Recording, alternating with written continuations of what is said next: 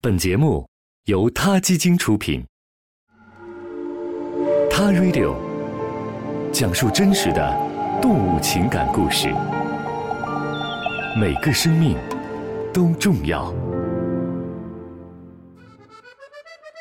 如果你在家里发现了一只蟑螂，你会怎么办？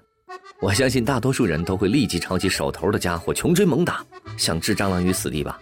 当然。我相信也会有人只是尖叫着跳开，比如说姑娘们，但能对蟑螂视而不见、听之任之的人恐怕不多吧。而人类之所以谈蟑螂色变，主要是觉得蟑螂肮脏、传播疾病。但是我们真的那么了解蟑螂吗？比如，大多数蟑螂吃腐败的有机物，这些物质里面含有大量的氮元素，蟑螂会通过排便把含氮的有机物排放到土壤里，再由植物加以利用，形成循环。而假如蟑螂灭绝了，将对地球的氮循环造成严重的破坏。除了对地球环境作用很大，蟑螂本身也不像我们以为的那么低级和简单。科学家发现，蟑螂也有自己的性格，有的时候它们甚至会害羞。比利时布鲁塞尔自由大学的科学家研究发现，蟑螂在离开自己的藏身之地后，有的会四处乱窜，有的会急于寻找庇护所。假设所有蟑螂的个性都一样的话，那它们暴露之后的反应也应该完全一样才对啊。个体蟑螂的行为差别说明，蟑螂是有个性的。研究人员埃萨克说，通过观察，他们把蟑螂的性格大致可以分成两类：一种是羞怯谨慎型，另外一种是大胆探索型。羞怯谨慎型的蟑螂会花更多的时间来寻找庇护所，对周围环境的探索会更少。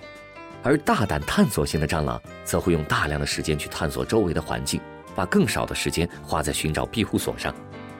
在实验的过程中，科学家们为美洲蟑螂安装了无线追踪设备来监测它们的行动。结果发现，蟑螂们寻找庇护所、探索新环境、找食物以及休息的速度、时间完全都不一样。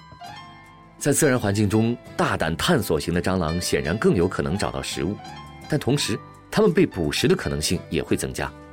而羞怯谨慎型的蟑螂，因为花了更多时间躲在庇护所里，所以它们更有可能躲过天敌。但与此同时，它们也更容易挨饿。科学界普遍认为，个体物种如果拥有不同的个性，将有助于物种种群的生存，因为个性会导致不同的行为。这样，面对同一灾难或突发状况，一个群体里总能有一些个体幸免于难。作为一个有着亿万年演化史的杂食性昆虫，蟑螂的存活和繁殖能力都非常强。曾有传言说，1945年原子弹在日本广岛和长崎爆炸后，距爆炸中心一定距离的范围内，只有蟑螂幸存了下来。在美国，有一个名叫《流言终结者》的节目，为了验证这个传言的真实性，进行了一个实验。节目组用人造放射性物质钴六十对蟑螂进行了辐射。辐射强度分别为一千拉德和一万拉德，一千拉德的辐射强度可以在十分钟内杀死一个人，而一万拉德的辐射强度则相当于广岛原子弹爆炸时的剂量。三十天后，接受一千拉德辐射的蟑螂全部活了下来，接受一万拉德辐射的蟑螂则存活了百分之十。面对这两种强度的辐射，我们人类都是绝不可能存活的。难怪蟑螂会被我们戏称为小强。那是绝对有原因的，因为他们在极端的情况下，确实比人类拥有更强的生存能力。